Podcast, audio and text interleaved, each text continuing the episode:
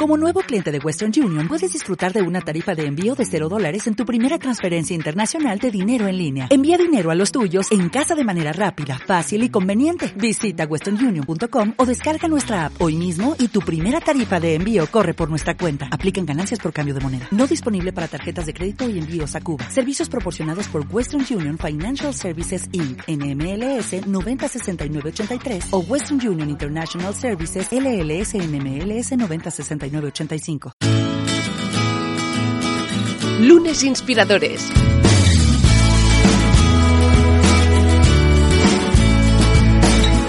Con David Tomás y Edu Pascual. Bienvenidos a Lunes Inspiradores, hoy en un eh, nuevo programa donde nos acompaña un eh, invitado especial que nos presenta el libro y que nos hace pues plantearnos si tenemos una mente abierta, si tenemos una vida plena. Y yo como soy así, como tengo a David Tomás siempre a mi vera, que me encanta plantearle este tipo de cosas, porque me encanta cómo responde. David Tomás, ¿qué tal? Bienvenido. Pues muy bien, muchas gracias como siempre, contentos de estar aquí, con ganas de abrir la mente. Exacto, eres hombre de mente abierta, eso yo lo confirmo.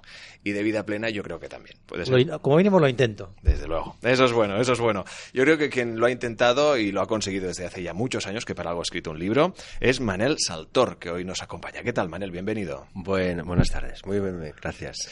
Oye, es un placer que nos acompañes. Como decíamos, una gente apretada. Estás eh, promocionando el, el que es eh, tu nuevo libro en eh, todos los medios de comunicación y agradecerte muchísimo también que nos acompañes para contarnos un poco pues de qué trata todo ello. Pero antes, saber eh, qué es para ti un lunes. Eh, respóndenos a la pregunta icónica del programa. Bueno, un lunes así, así como de sorpresa, un lunes puede ser para mí pues muchas cosas. De entrada, eh, lunes puede significar Benicarlo, porque es el día que tengo un taller que estoy dando en Benicarlo.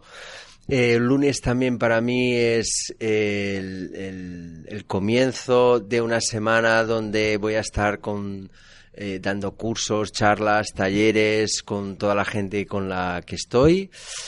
Eh, un lunes para mí casi casi sería pues algo que viene después del domingo y tampoco para mí el lunes no es algo nada traumático, vaya, no lo sé. No, desde luego, y, y, lo dice alguien que es profesor de mindfulness, es decir, que no puede ser un mal día en absoluto, ¿no? No, no, no ni mucho menos, ni mucho menos. Queremos conocer un poco tu, tu trayectoria, eh, por dónde em, empieza, cómo Manel Saltor acaba donde acaba actualmente, cómo, cómo empieza todo.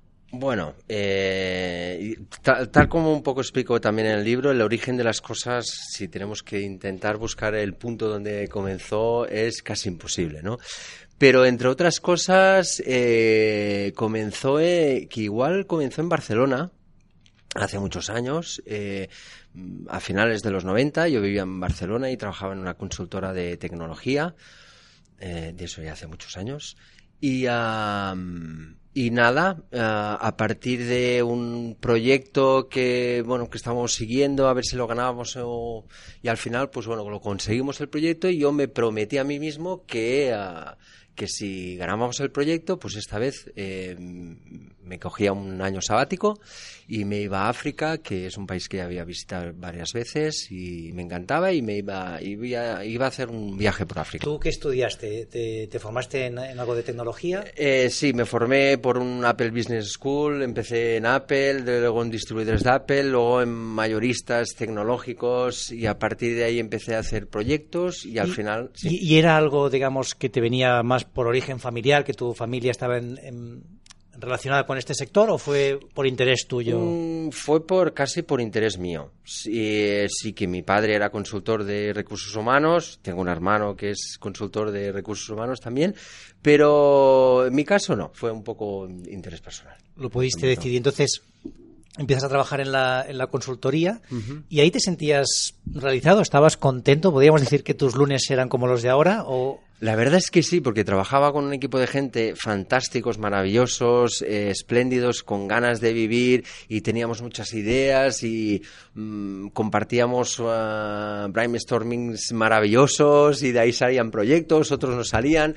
La verdad es que era una buena época de mi vida también, ¿eh? o sea que tengo que decirlo. ¿Y, cómo, sea, cómo llegas a la idea de coger el año sabático? ¿Es porque estabas agobiado? ¿Era un sueño que tenías de siempre? Era un sueño que tenía de siempre. Eh, recordaba a mi padre murió hace muchísimos años, pero recordaba siempre historias que me contaba mi padre de piratas, princesas y viajes. Y a mí siempre me ha encantado viajar, había viajado mucho, pero siempre eran viajes entre comillas cortos, porque algunos pues sí que tenían más dos meses o algo así, pero siempre había vuelta. Y, eh, y, sí, mm, y siempre tenía la espinita esta clavada de, de hacer un viaje un poco largo, ¿no? Y Sí, sí. un año sabático me sonaba pues una cosa ¡buah! Increíble de abarcar, ¿no? Y, y entonces dije, pues bueno, lo del año sabático en África, pues ahí empezó todo. ¿no? Claro, eh, yo creo que es importante eh, detenerse ahí porque lo que vamos a contar a partir de ahora, lo que vamos a escuchar es digno de película también. ¿eh? Por suerte todo ha salido bien y tú estás aquí para contárnoslo. Eh, hablamos de esta experiencia, de este viaje en África, de este año sabático que se te hacía como, como algo, ah, como una experiencia, como una aventura.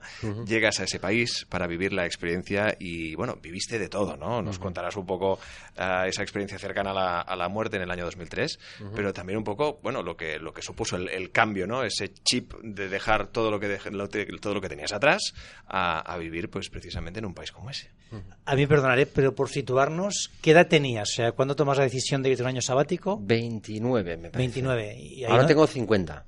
Cin- Voy a hacer 51 en poco, en este mes que viene. sí. Y tenías ahí no tenías tenías pareja, hijos. Eh, no, en ese momento no. ¿Eh? Eh, venía de una separación de hacía un año y pico, dos, y no tenía hijos, no tenía responsabilidades en ese momento. Máximas, pues las que, las que cogemos con el trabajo, con, con la gente que estás, pero no, no tenía. Y entonces cuéntanos un poquito la experiencia en África, ¿no? ¿Cómo fue este este año sabático y bueno, qué, qué acontecimiento te pasó? Bueno, del año sabático, pues bueno, lo dejamos como una anécdota porque se convirtió en muchos años y, y ya Claro. no tan sabáticos, ¿no? De ahí diste saltos por todos los países, pero bueno, ahondaremos en ello en breve. Eh, sí, en África, pues bueno, lo primero, eh, cuando estuve en África, eh, directamente me, me fui a, vivir a, un sitio que ya había estado y tal, que es en el, sur de Senegal, el- la capital de Casamance, de la Baja Casamance, que se llama Ziguinchor. Ahí tenía amigos, de hecho le alquilé la casa a un amigo, y al principio pues me encontré pues como algo que no esperaba, ¿no? Un poco de ¿y qué hago hoy? ¿y qué hago ahora? ¿y qué no sé qué? ¿y qué, qué sentido? ¿y qué, qué, qué estoy haciendo? Lo tenías siempre- todo el día para ti, ¿no? Un poco. Claro, y ya sabes cómo cuando estamos en, en el mundo de la empresa, el mundo del trabajo, el, el día a día, pues siempre tienes cosas que hacer.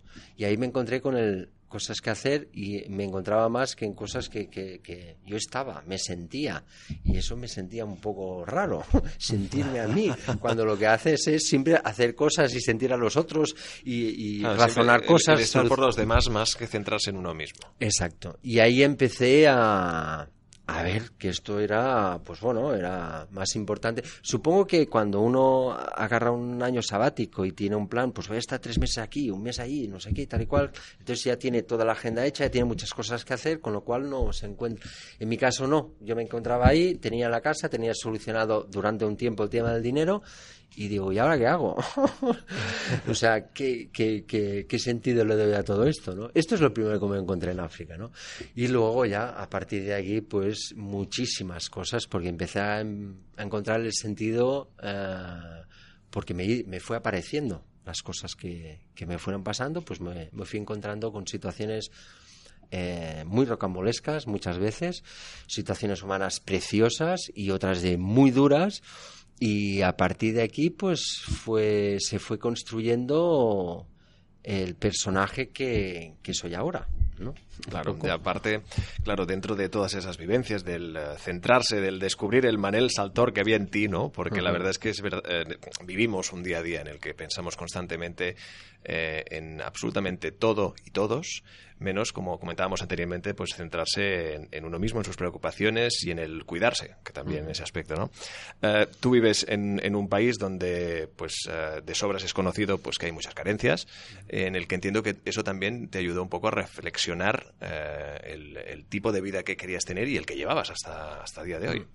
Sí, pero déjame matizar porque sí que en viajes que había ya había hecho en África, Norte de África y también en Senegal ya había estado, em, me encontré que tampoco había tantas carencias. Me encontré con una sociedad muy abierta, con una sociedad que no digo que viva en la abundancia, pero una sociedad que tiene pues eh, gran parte de gente pues tiene lo suficiente para vivir, que con lo que tienen viven muy felices. Mm. Entonces me empecé a, a cuestionar muchas cosas, ¿no? Claro. De los valores nuestros. ¿no? Eso, eso da de qué pensar, ¿no? Porque sí que es cierto que eh, en este aspecto, como bien comentas, eh, ellos son felices con lo, con lo que tienen, tiran, y muchas veces aquí vivimos en la abundancia que a, a veces lo que hace es estresarnos más que nada. quizá. Sí. Sí, lo que pasa es que sí, pero aquí eh, de- de- vamos a decir que ellos viven en una abundancia diferente que la nuestra. Claro, es una, es una mentalidad distinta, ¿no? Es, de- es distinta y ellos pues igual no eh, vivirán con una abundancia económica y con posibilidades y con mucha tecnología, no sé qué tal, pero sí que viven con una abundancia relacional, una abundancia cariñosa, una abundancia de, de, de ser mucho más compasivos con el otro, de meterse...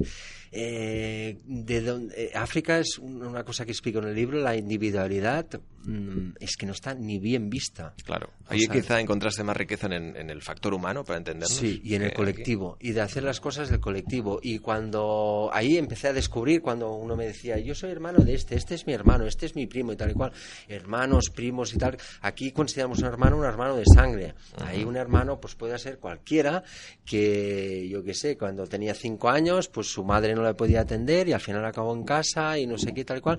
Y entonces las familias son 60, 80, 30, 40, eh, es alucinante. o sea...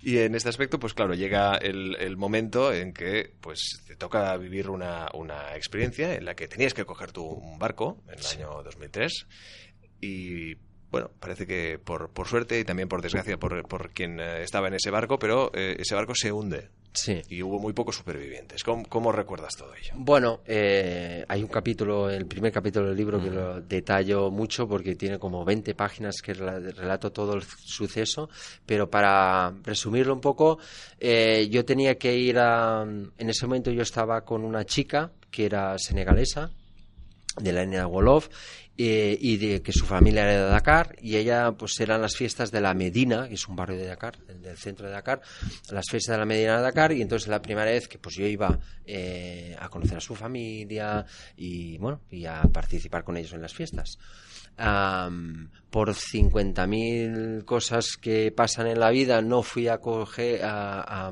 a- buscar el pasaje que ya había reservado anteriormente y cuando llegué lo habían vendido, con lo cual me quedé sin pasaje en el barco. Pero Mati y toda, bueno, nuestros amigos y toda la gente con la que viajamos, ellos sí que fueron, fueron a buscar el pasaje, con lo cual yo me quedaba en tierra. Lo que pasa es que, bueno, en África las cosas pues funcionan un poco diferente y era un barco de 550 pasajeros, pero mm, siempre hay de alguna manera cómo entrar en el barco, ¿vale? Eh, con la- mm, en Latinoamérica, que estuve muchos años viviendo, le llaman la mordida, ¿no? Se- siempre hay alguien que, oye, pues tal, que cual, no sé qué tal, y dando algo. Entonces la posibilidad de viajar en bodegas del barco sí que yo sabía que la tenía y es la que teóricamente había decidido de tomar, pero tanto Matí, que era mi compañera en ese momento, como todos mis amigos me dijeron, tú en bodega no viajas, ellos viajaban en segunda, porque viajar en bodegas, pues te dejan encerrado en bodegas, son 17 horas de barco, yo ya había ido en ese barco en bodegas, y es un viaje muy duro, y total, pues no... Al final me convencieron de que no cogiese el barco porque entre todo eso, causa-efecto, que eso también lo explico en el libro, eh, apareció un amigo mío, Abdullah, que él tenía que llevar una carga eh, al mercado de Dakar con furgoneta, con lo cual, eh, como iba solo, pues podía acompañarle a él. Con lo cual, Mati, llevo la gran excusa de decir, no viajas en bodega y te vas con Abdullah. Tu amigo te salvó la vida. Mi amigo. Sin saberlo. eh, la causa-efecto, porque él, yo no sé si fue. Él, él sí, me acuerdo que estuvo mucho tiempo regodeándose. Te salvaba la vida, claro, no sé claro. qué tal. me Pero de forma una- indirecta, ¿no? Sí, pero sí, la situación de que él llegó justo en el momento que nosotros, al cabo de 10 minutos, salíamos de casa para ir a coger el barco y yo había decidido que iba a pagar a quien sea, pero que iba a subir al barco. Y total, no, me fui con Abdullah, o sea que la causa-efecto quiso que yo no quisiese, que yo no subiese a ese barco. Y con la desgracia que ese barco, que era de 550 pasajeros, subieron a, eh, a ese barco al final, mm, más o menos los estudios que han hecho y tal, los cálculos, unas 1.900 personas, cosa que hay otros estudios que dicen que más de 2.000, con lo cual iba sobre- totalmente sobresaturado, con camiones, con carga, os podéis imaginar un, un barco que que mm, comunica la parte sur de un país con la parte norte, cuando ese país, en esa región donde yo estaba, estaba en, una, en estado de semiguerra, porque había un ejército de liberación de Casamance, ya había atentados terroristas, había muertes y tal, con lo cual era más seguro, entre comitas, entre comillas, perdón, eh, viajar en barco que viajar en coche, que aparte en coche tienes que atravesar un país que está en medio que se llama Gambia. Entonces hay un río que se llama Gambia, hay un transbordador que es cuatro hierros, o sea, que el viaje de 400 kilómetros se convierte en una desea de 14 horas. Eh, al final no subía ese barco y ese barco con todo lo que pasó, con sobrecarga, exceso, hacía un año que estaba parado, por muchas cosas. En, justo en, las costa, en la costa de Gambia, no, muy lejos de Banjul, por una tormenta tropical que, que, vino y acá estaba ya más que vista y prevista. Eh, de hacía unas horas que iba a haber esta tormenta, pues entre la tormenta, la carga y el movimiento del pasaje, la carga en el barco con el oleaje de olas de más de cuatro metros, al final el barco en cuatro minutos se hundió. Cuatro minutos tardó. Yo no he visto las imágenes, mm, invito a quien quiera, si quiere ver. Yo no las he visto porque no las quiero ver, pero están en, en YouTube y en, me consta, porque hay mucha gente que la ha visto, que ha leído el libro, entonces, oye, pues he ido y he visto y tal, y se ve el barco, se ve el barco con la quilla ya puesta cara al sol, porque en cuatro minutos pues quedó totalmente hundido, eh, sesenta y pico personas que estaban en ese, en ese momento en terrazas o en puente o lo que sea, se pudieron salvar. 69, eh, si no me acuerdo mal, y 1800 y algo quedaron, eh, se hundieron, se murieron de los cuales doscientos y pico cuerpos llegaron a flotar por ellos mismos, ¿eh? se los fueron encontrando con las horas, más alguna parte de pasaje de, cadáveres que pudieron recuperar algunos buzos, pero cuando vieron que la cosa era, estaba muy peligrosa, lo dejaron y de hecho el barco está hundido a no muy lejos, unas 12 millas de, la, de Banjul, que es la capital de Gambia, eh, y no está no está muy profundo y ahí está con todos los huesos y y todo lo que pasó. Una, una, historia, pues como decíamos, no por, por, desgracia pasó en realidad, pero sí que, eh, pues contada, pues realmente parece, parece de, película. Em, hablamos de este periplo que, que, viviste en África. También luego has estado viviendo en América, en Asia, y en Asia quisiste hacer, pues un un reset, yo creo que también uh, personal, más todo lo que ya llevabas vivido, pero que hiciste hacer un, un retiro, David. Sí, no, yo te preguntar, pierdes a, todo, a, tu, a tu pareja, a todos tus amigos, sí, todos, fallecen, ¿no? Sí, sí. Y eso, me conlleva, eso sí que me conlleva una muy fuerte crisis personal y que me llevó a viajar por otros países de África durante bastante tiempo hasta que hasta que a veces no sabes un ser vivo pues me hizo parar hay un ser vivo que se llama... Em, es un virus, ¿eh? el virus de la malaria, ¿vale?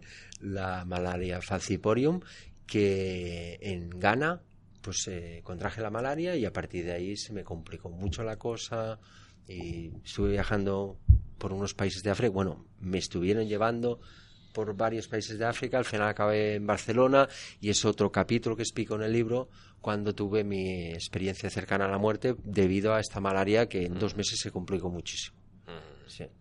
Claro, todo, todo, yo creo que dentro de, todas estas ah, historias, todas estas vivencias, ¿no? Un poco al final, uh, ¿de qué forma han, ah, han, impactado, han influido en, en, ti, en tu forma, en tu forma de ser y en tu forma también de enfocar la vida, claro. Porque al pues final son eh, experiencias extremas. Sí, cambian todo, cambian todo, ¿no? cambian tu percepción de las cosas, cambia tu relación con la gente, cambia tu relación en el día a día. Sabes que ese día es maravilloso, cada día que amanece para mí eh, hago como un plan intencional. A mí me gusta mucho, vivo delante del mar hace muchos años, eh, disfruto mucho del mar, me encanta el surf, surfeo de hace muchos años y y cada día tengo un plan de intención. Cuando, cuando amanezco, me gusta amanecer muy temprano, voy al mar y mi intención es vivir ese día de una manera maravillosa y poder estar totalmente abierto a todo, a todo lo que me ocurra, a toda la gente que me ocurra, con todo el cariño, con todas las ganas de vivir. Y no me pregunto demasiado mañana. Esto mi agenda es siempre, sí que puedo apuntar el mes de julio, pues el día 19 tengo que estar en Barcelona, que me hacen una entrevista, no sé qué tal cual, lo apunto, pero sé que está ahí. Y hasta que no el día antes o dos días, ah, mira, que tengo una entrevista en Barcelona, eh, mi día a día es muy día a día. Eh, vivo muy plenamente el día y muy atento al día y no me preocupo. Por eso los lunes no deja de ser un día también, ¿no? Claro, claro. Y de ahí, pues, ah, como comentábamos, ¿no? E- Ese retiro al sur de Tailandia, en un templo budista, donde, bueno, co- conociste de más y de menos y, y que también te ayudó un poco a reflexionar sobre todo, ¿no? Y en este aspecto conocer el budismo. Sí, a ver, eh, no, el budismo ya lo conocía de, de hacía mucho tiempo. De hecho, meditaba desde los 24, 25 Ajá, años. ajá. ¿eh? Eh, tengo mi, mi sitio aquí en Barcelona que, se, mira, en, en, en, eh, em, en surf, em, para no masificar los, los sitios de surf y encontrarte 60, 80 tíos en el agua en la misma ola y todos queremos coger la misma ola, hay muchos eh, spots que le llaman, muchos sitios que se llaman secret spot, ¿no? Pues hay un secret spot en Barcelona para meditar, ¿eh? que lo voy a destapar, que no sé qué spot. Iba mucho, sí, iba mucho a la plaza San Felip Neri, yo vivía muy cerca de San Felip Neri, eh, vivía en la calle Cardés, eh, iba prácticamente, pues no sé si cada noche, pero prácticamente cada noche a meditar ahí y a, o sea que hace muchos años que medito, ¿vale? Lo que el, te- el hecho de que fuese a al final a parar a, a un templo tam- a Tailandia es porque poco a poco el camino me fue llevando a, a un poco a las raíces, a un poco a la esencia de lo que estaba practicando, quería entender mucho más esas prácticas que hacía cada día y que no y que me encontraba como, no sé, eh, los últimos 10 años me encontraba como un tope, ¿no? Siempre meditaba, llegaba a un estado y a partir de ahí, pues no llegaba más. Entonces eh, quise ir a la esencia, me fui a, a- a un monasterio del sur de Tailandia, un monasterio budista pero Theravada. Theravada es el, vamos a decir, el camino más antiguo del budismo. Es un camino que no ha evolucionado mucho, es- de hecho está bastante tal como, pues, eh, como sus inicios y lo que ellos se centran más en el estudio científico de la mente, de la realidad, o sea, ellos son más científicos, para decirlo así, meditadores, y ellos es, eh, interpretan muchas de las cosas que bueno, que ya están descritas en, en muchos escritos eh, budistas, muchos sutas, ¿no? que le llaman, y entonces ellos, eh, sobre todo el- el- la persona que es Ajahn Buddhadasa Bhikkhu, que fundó el monasterio, él fue un gran científico y escribió muchos libros, muchos libros acerca de la meditación y acerca de cómo la mente construye la realidad. ¿Vale? Y por eso me fui a ese monasterio, por eso fui a buscar un poco la esencia de eso. ¿Y qué aprendiste allí? ¡Buah! muchas cosas. De hecho, pensaba que eh, con tantos palos y tantas cosas y tantas cosas vividas maravillosas en tantos países que he vivido durante todos estos años, el año sabático se convirtió en, en En una 14 vida, años y, claro. sí, y no se paró nunca. Eh, y pensaba que pues el tema del ego, por ejemplo, pues ya lo tenía pues mucho más controlado y tal. Lo primero que me bofetadas con el ego, porque cuando los monjes me decían, pues tienes que hacer esto, tienes que hacer esto, esto lo haces mal, tal, tal, tal, y me enfadaba mucho con ellos, ¿no? Intentaba no demostrarlo, pero era imposible no demostrarlo. Se me quedaba así arrugada la frente y tal cual. Y ahí me empecé a encontrar, eh, eh, bueno, pues toda una serie de enseñanzas que sufrí a través de, de- de- de confrontarme con mi propio ego, ¿no? Con mi propio enfado. ¿Y por qué me dice esto? ¿Y qué se ha pensado? Y no sé qué. Y digo, bueno, y esta fue mi primera lección. El otro día me, me hacían una entrevista y, es lo primero que me vino a la cabeza y la verdad es que realmente es mi, mi primera lección. Luego, evidentemente, estuve estudiando psicología budista, filosofía budista, estuve estudiando un tipo de meditación que, que se llama Napanasati, que no es que sea un tipo de meditación, sino es un camino para la meditación que es muy, un camino muy científico, y estuve estudiando todo el camino de los 16 pasos de la Anapanasati, según las enseñanzas de Ajahn Buddhasa Bhikkhu. Estuve estudiando eh, otros textos que, parla, que habla de los fundamentos de la atención, Satipatthana, muchas cosas de filosofía y psicología budista. Y todo ello, una vez aprendido, pues quisiste a, un poco a adaptarlo a lo que es la mentalidad occidental, a lo que te hizo volver y es a lo que te dedicas plenamente. Sí, bueno, eso fue un poco, yo me quería quedar. Sí, yo estaba encantado. ¿Y, la entonces, vida. por, ¿y por qué volviste? Tú imagínate que te levantas cada día y no tienes que preocupar para de dónde, no sé, de pagar nada, no tienes que preocuparte por la comida, porque llega un momento que está hecha. Comes una vez al día y ya hay suficiente. Así es, la vida monástica es así. Comes una vez a las 7 de la mañana y se acabó. Y hasta el día siguiente no comes más. No tienes que preocuparte qué tienes que hacer, porque todo está muy cementado. A las 3 y media te levantas, a las 4 hay eh, meditación, luego hay, bueno, hay todo, eh, una agenda que está propuesta cada día, es la misma. Em, no tienes que preocuparte por, eh, por eso, por ganar dinero, por no sé qué, nada. Sencillamente te ocupas totalmente a lo que da sentido a tu vida y al, al tema del estudio, al tema de las reflexiones. Eh, yo estaba escribiendo un método porque es una de las cosas que les dije, que yo quería escribir un método para poder enseñar luego esto a, otros. Y al final, cuando ellos vieron que, que, bueno, ya, ya formaba parte de la comunidad y tal, ellos me propusieron de que fuese yo el que montase, que fuese a dar estas enseñanzas que había recibido a la mentalidad occidental. Con lo cual fue un poco de hecho, cuando salí del monasterio, eh, eso también me dio un, buen golpe porque yo ya tenía, digo, me quedo aquí, aquí está fantástico, ya sé lo que tengo, ya todo, mi, vida tiene todo un sentido. Claro, de una realidad a otra, imagino que fue un impacto. Sí, me tuve que ir a una isla de Tailandia un tiempo a hacer el, a empezar a el transfer, ¿no? Un poco. El transfer y a empezar a relacionarme con la gente. Claro. Porque me costaba mucho. Porque, claro, me relacionaba siempre desde un sentido más profundo. Eh, donde, donde yo vivía en el monasterio teníamos una, un apartado que estaba un poco fuera del monasterio, unos kilómetros, que era un centro de retiros vipassana. Vipassana es una manera, hay gente que dice que es una meditación, pero no, es una manera de ver la vida, una visión profunda de la realidad a través de la meditación, ¿vale? Es llegar a un estado de conciencia para ver las cosas, la realidad más, más cerca de lo que es realmente, de lo que nos pensamos nosotros. Eh, y, entonces las relaciones que yo tenía, aparte de la comunidad de monástica, era con la gente que cada mes hacía el retiro, porque yo ayudaba a los monjes, sobre todo con el tema de interpretación, porque venían muchos alumnos extranjeros y el inglés, pues ellos no lo dominaban mucho. Entonces, mis relaciones eran muy direccionadas con ese sentido. Entonces tuve que empezar a relacionarme, pues no sé, que la gente me contase otras cosas, ¿no? y empezar a, a ver las cosas un poco más desde una estructura diferente de la que yo estaba acostumbrado el, todo, todo este tiempo que estuve ahí. Y eh, ahí es donde dice un poco el, este, el aterrizaje. ¿Y cuando, cuando vuelves a España, cómo es tu, ¿chocas otra vez con la realidad o más o menos has conseguido...? Ah, con, otro, con, otro, tipo de sociedad, claro. Sí, con otro tipo de sociedad. Choco, la primera vez que entré en un bar y pedí una ensaladilla, porque me apetecía una ensalada rusa después de tantos años y tal, eh, me eh, no sé, me, dio la impresión que me agredían, ¿no? no, nosotros estamos acostumbrados aquí. Claro. ¿eh? Pero cuando estás un tiempo con otro tipo de costumbres, para decirlo de alguna manera, yo no quiero criticar que una cosa es mejor o peor, yo digo que es diferente. es diferente. Entonces me sentí como, ay, no sé, igual hago cara de que estoy en la luna o no sé, tal y cual, ¿no?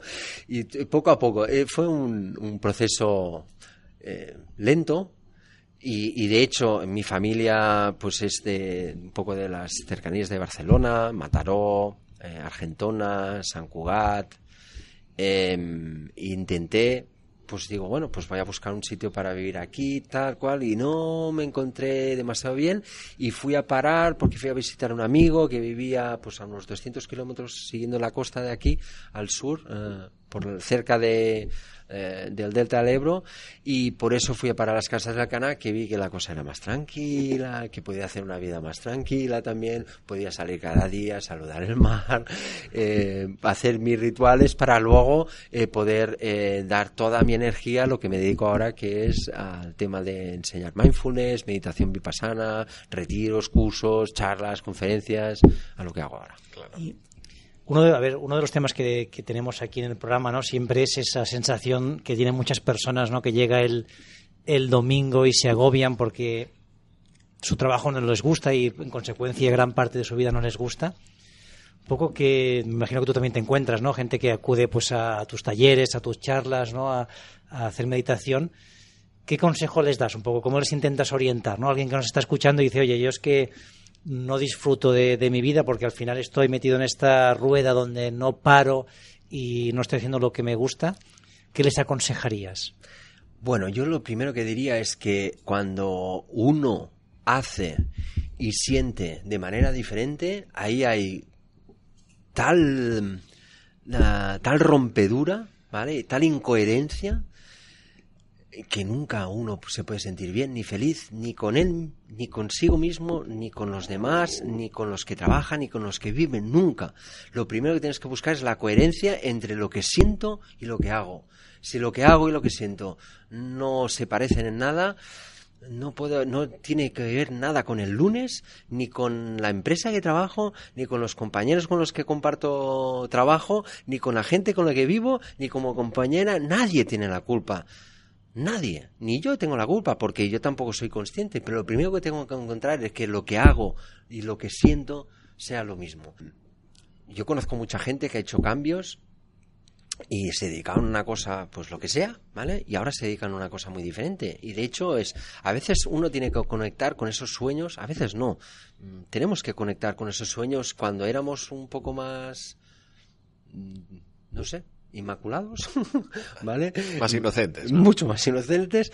Eh, teníamos unos sueños. Esos sueños se han perdido por el camino porque eh, hacemos, creemos que tenemos que hacer las cosas y todo viene del pensamiento. Pero el pensamiento, la parte de la, de la mente pensante, es una parte muy pequeña de la vida. Hay otra parte que es mucho más grande, que es la parte fluida, donde aparecen las cosas, que ahí es donde tenemos que conectar. Con lo cual, mm, lo primero es coherencia lo que pienso con lo que siento. Sí, pero fíjate, yo estoy pensando ahora en, en, un, en un, conocido que hablaba con, con, él hace poquito y es una persona que está en el sector de las finanzas con un muy buen cargo, ¿no? una vida pues más o menos eh, estable, solucionada, pero me decía, oye, es que yo no es lo que querría hacer, o sea, ahora si por mí fuera yo emprendería, haría otro proyecto, pero claro, tengo una carga familiar, tengo dos hijos y que están todavía en edad escolar y bueno, no me atrevo, o sea, yo ahora mismo me da, me da pánico el cambiar, aunque sé que lo que estoy haciendo no me, no me llena. Entonces eso lo lleva pues a problemas familiares, ¿no? problemas de relaciones que, que al final, pues bueno, todo pesa, pero ese, ese cambio no es capaz de darlo un poco por el miedo a que bueno pues la vida cómoda que ha conseguido la, pierda o que no pueda pues darle un poco el futuro que espera para sus hijos ¿no? Mm.